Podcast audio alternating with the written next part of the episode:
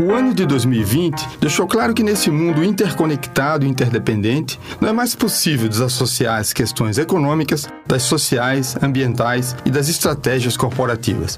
Um estudo global sobre marcas aponta que a maioria dos consumidores acredita que as empresas têm um papel mais importante que os governos na criação de um futuro melhor. Nossos negócios estão preparados para atender essa expectativa?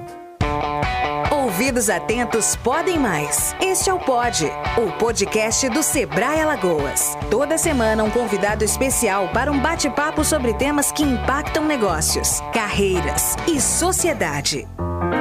Empresas com propósito são vistas como protagonistas da mudança. Os líderes que já perceberam isso têm buscado um posicionamento de mercado conectado com os valores da sociedade. E nesse mundo digital em que vivemos, onde as pessoas têm cada vez mais acesso à informação e de maneira mais veloz, a transparência sobre o tema sustentabilidade se tornou vital para a estratégia de negócio. Iniciamos agora o último episódio da temporada O Mundo Mudou. E você? Em nosso episódio de encerramento, recebemos Sônia Favareto, que é SDG Pioneer pelo Pacto Global da ONU e presidente do Conselho Consultivo da GRI Brasil. A pandemia deixou claro que não é possível desassociar as questões econômicas das sociais e ambientais. Alguns estudos apontam que, para consumidores, as marcas têm um papel ainda mais importante que os governos na criação de um futuro melhor. As empresas que já perceberam isso têm buscado um posicionamento de mercado baseado em valores e propósito, construindo um ativismo da marca. E nesse mundo digital, onde as pessoas têm cada vez mais acesso à informação de maneira mais veloz, a transparência sobre esse tema se tornou vital para a estratégia dos negócios. Parece que definitivamente não será mais possível ignorar a sustentabilidade é isso mesmo, Sônia? Qual o papel do líder nesse momento? É isso mesmo, né? É, a sustentabilidade já vinha de um movimento forte nos últimos dois, três anos é, é, depois de décadas de trabalho sendo feito aí pelos especialistas como eu, mas um movimento já mais acelerado da, do interesse do investidor, de líderes se posicionando. Agora, claramente, a gente chega num momento uh, muito impactado pela pandemia também, de que a gente não pode mais ignorar é, essa agenda social, ambiental, porque ela impacta no negócio, ela impacta no econômico, né? Então, no fim, o que a gente está falando é de uma mudança de padrão é, é, é de operar, né? Né, de, de, de produzir é, e de se comportar também. Então agora a gente olha esse mundo interconectado, né, um mundo em que questões sociais, ambientais, de governança impactam no econômico, a gente cria um outro padrão. Não por acaso Capitalismo vem sendo muito questionado, né? O termo capitalismo ou capitalismo tradicional, aquele que só olha para o retorno do acionista, está é, tá absolutamente em xeque, né? Então a gente ouve capitalismo consciente, capitalismo de stakeholders e vários outros adjetivos que no fim só está querendo dizer um novo capitalismo. A gente volta a esta questão da nova economia, né? Então é um momento muito rico, um momento muito, é, é muito frutífero, né? É, e as lideranças são fundamentais, né? Os CEOs cada vez mais, os presidentes ganhando protagonismo nessa agenda. A gente viu e, e, e segue vendo aí em crises e pandemia mostrou muito o quanto se espera mesmo que o líder tome posições, sinalize caminhos, indique para onde a gente vai, né? E assuma liderança também na agenda da sustentabilidade. Então é exatamente isso que você colocou. Uh, cada vez mais a gente vê é, que a sustentabilidade é estratégia de negócio e, e estamos caminhando a passos largos eh, para essa transformação. A gente reconhece o enorme papel que os pequenos negócios têm na vida econômica. Né? Eles representam cerca de 99% do universo de empresas no país. Né?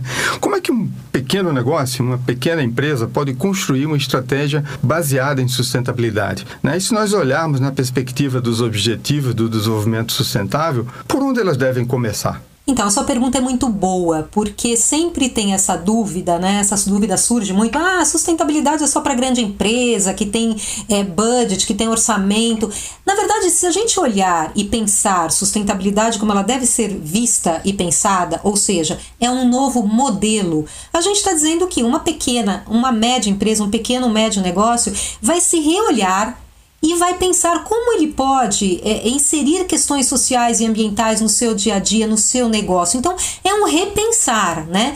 Então, a primeira questão é olhar o seu negócio. Quer dizer, se você é, é uma pequena padaria, é diferente de você ser uma fábrica, uma pequena indústria. Então, assim, os seus impactos ambientais são diferentes, os seus públicos, né? Quando a gente fala na área social, os públicos com os quais você interage, os seus fornecedores, você está conversando sobre essas questões com eles, quais são as suas práticas, né? Então, assim, é, a questão é repensar e olhar de outra forma. Os ODS, os Objetivos de Desenvolvimento Sustentável da ONU, são super uh, um, um, instrumento muito importante né, nessa hora, porque a gente tem ali muito bem definido 17 objetivos, né, 169 metas, ou seja, todo mundo se encaixa em algum lugar, né, é, em, alguma, em algum objetivo, em alguma uh, meta mais específica. Então, a recomendação que eu dou e, e que eu sempre falo é assim: sustentabilidade é para todo mundo, para todos os tamanhos. Agora, tem que pensar diferente, tem que olhar para o seu negócio, fazer uma reflexão, eventualmente consultar um especialista, porque essa é uma agenda nova e a gente precisa ir atrás do conhecimento para fazer essa transformação e entender como é que essas questões impactam no seu negócio, no seu dia a dia. Legal, Sônia. Quando a gente trata do tema sustentabilidade, ou de uma estratégia de sustentabilidade, normalmente as empresas imaginam que você terá um retorno somente no longo prazo, né? E não no, no imediato. Até porque grandes questões relacionadas à sustentabilidade, as mudanças climáticas, erosão genética, destruição de biomas, a contaminação, eles têm mesmo uma, uma defasagem no tempo do ponto de vista do que a gente faz agora e as consequências lá na frente. Mas para uma empresa, qual é o valor que ela pode perceber já no curto prazo em adotar uma estratégia de sustentabilidade? Olha, é de novo uma ótima pergunta. Eu, inclusive, já escrevi um artigo sobre isso, que é a armadilha do longo prazo. Né? É, se dizer que a sustentabilidade agrega valor no longo prazo é o que sempre se disse e é verdade, mas ao mesmo tempo joga contra essa agenda. Porque é, aquelas empresas, aquelas pessoas que ainda não entenderam muito bem como fazer a transformação, é natural pensar assim: ah, deixa que lá no longo prazo eu cuido dessas questões e vou pensar puramente aqui no meu econômico. Então é uma armadilha, sustentabilidade atividade agrega valor no longo prazo, mas também no curto prazo. Ela tanto agrega valor como ela destrói valor, né? Se você não adotar essa agenda. Então, quando a gente fala assim de grandes desastres ambientais, uma crise social, por exemplo, um, um, trabalho infantil na cadeia de produção de, de, de, uma, de uma empresa, tudo isso acaba com seu valor de mercado em, em segundos, né? Destrói, cai valor de bolsa. Então, assim, é no curto prazo também uh, uh, tanto agregar valor quanto perder valor se você não olha para essas questões. Quando a gente fala em agregar valor, a gente vê cada vez mais os investidores escolhendo aonde eles vão investir, onde eles vão alocar recursos a partir dessa agenda, né? Quer dizer, eles estão analisando as empresas para saber se elas estão adotando essas questões sociais, ambientais, de governança. É, para poder alocar recursos. É, cada vez mais é, é, é condição para competir, né? exportações, fazer negócios globalmente, você precisa estar atento a essa agenda. Então, ela agrega valor no curto prazo, no longo prazo, e, e é uma questão de pensar estrategicamente para adotar o quanto antes essa agenda ah, no dia a dia. E sobretudo quando a gente tem né, uma crescente, né, e a pandemia também acelerou isso, né, transformação digital, esse curto prazo eh, e essa perspectiva de valor, ela está às vezes na palma da mão do cliente conectado bem informado cada vez mais, né? E ele vem se tornando, é, de algum modo, o centro das estratégias, né? As corporações colocam cada vez mais na experiência do usuário, em todo o valor que ele propõe e tal. Muitas empresas criam valor, co-criam valor a partir dessa interação. Então, o posicionamento de marca cada vez mais conectado com esses consumidores, né? Com esses novos valores, é, porque você tem reputações que são construídas e destruídas é, em segundos, em minutos, né? Nesse mundo cada vez mais conectado. Olhando as aprendizagens dessa pandemia, como a sociedade e empresas podem trabalhar juntas nas causas que realmente importam? Causas que podem tornar nosso mundo um melhor lugar para se viver.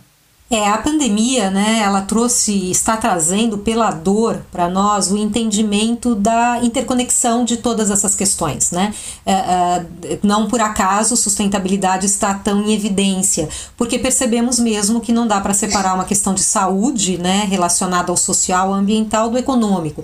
Então, são, são, na verdade, grandes reflexões que estão sendo trazidas pela pandemia. Uma delas são as causas, né, os propósitos. É, sem dúvida, a pandemia tem sido uma prova de fogo para o propósito das companhias. O quanto de fato elas são compromissadas com algo além do seu econômico financeiro, que é legítimo, é importante que tenha, mas que é, é, já não é mais o suficiente, né? Então, as causas realmente se tornaram uh, pontas de lança é, para que a gente possa é, ter uma sociedade mais inclusiva, empresas que realmente façam a diferença no ecossistema, na sociedade, e eu entendo que estamos muito mais sensíveis a isso, né? De todas as pesquisas que eu, que eu, que eu olho e, e sou muito atenta a tudo isso, a questão de rever o propósito aparece como um dos principais objetivos de curtíssimo prazo das companhias se já não estiverem fazendo né? E uma reflexão mesmo, assim, do, do por que, que eu estou aqui, qual o valor e qual o legado que eu agrego, porque é bom para o meu business, né? É sempre importante reforçar isso. A gente não está falando de uma questão é, é, absolutamente abstrata, né? Então, é, é, as questões de causas, elas, elas estão realmente em evidência e é importante aí a gente ter esse pensamento conectado em parcerias e, e conectado em, outros, é, é, em outras esferas da empresa para poder construir isso.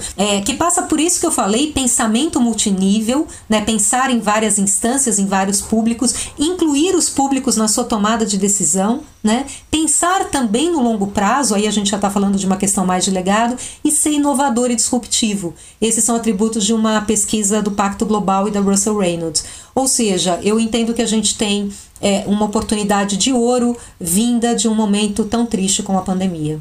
Sem dúvida, sem dúvida. Eu acho que esses grandes momentos que a humanidade vive termina nos ajudando mesmo a acelerar essa reflexão sobre o que, que realmente importa e como é que a gente constrói, né? Inclusive esse novo pacto, essa nova forma de viver, de produzir, de ser, né? Cada vez mais conectada com, com esses valores. Muito bom porque você começou falando de um repensar o capitalismo. Eu queria que você pudesse concluir agora essa perspectiva de você ter um capitalismo de acionistas, né? E um capitalismo de partes interessadas. De que modo você vê, no caso da economia brasileira, esses dois movimentos acontecendo? Você tem uma bolsa que já reflete de alguma maneira né, é, nos seus acionistas, nos investidores, esses valores, e por outro lado, uma, uma sociedade de consumidores que também já tem essa preocupação muito clara nas suas escolhas de consumo. É, na verdade, o que eu entendo que a gente é, está vivendo é essa migração né, de um capitalismo de shareholder, de acionista, para um capitalismo de stakeholder, onde o acionista é um público fundamental.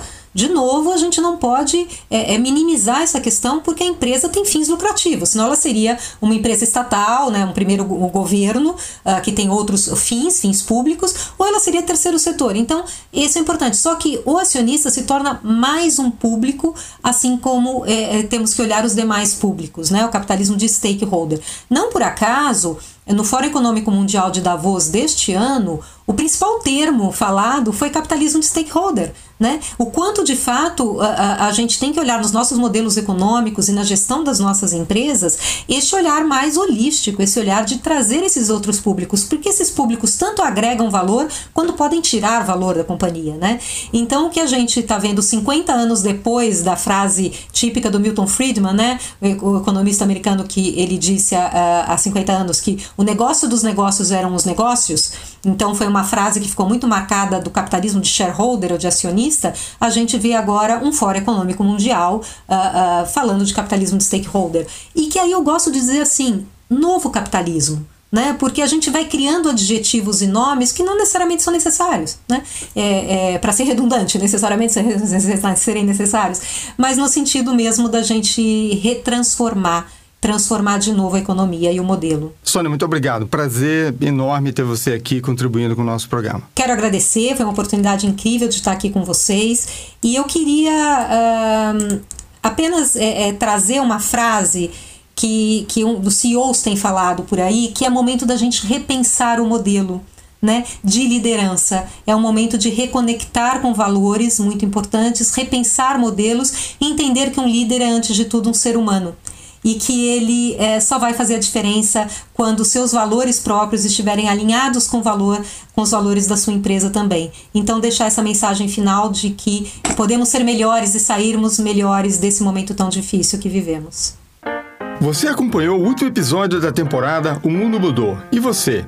E o bate-papo com Sônia Favareto, SDG Pioneer pelo Pacto Global da ONU e presidente do Conselho Consultivo da GRI Brasil, sobre o papel das empresas, dos líderes e da sociedade na transformação nesse ambiente em que vivemos. Impossível ignorar que fazemos parte de um ecossistema e cada ação, minha, sua, das empresas, dos governos, conta para a construção de um ambiente sustentável e de oportunidades para todos. Durante esta temporada, recebemos algumas das mentes mais brilhantes do mercado, no Brasil e no exterior, e uma série de bate-papos que nos ajudaram a compreender um pouco melhor esse mundo em transformação e o que vem pela frente. Adaptação, resiliência e, sobretudo, humanização são fatores determinantes para esse futuro que chega cada vez mais veloz. Obrigado a você que nos acompanhou até aqui. Espero você na próxima temporada. Até lá! Este foi o Pod, o podcast do Sebrae Alagoas. Saiba mais sobre nós em www.al.sebrae.com.br e nos acompanhe nas redes sociais. Sebrae Alagoas, a força do empreendedor brasileiro.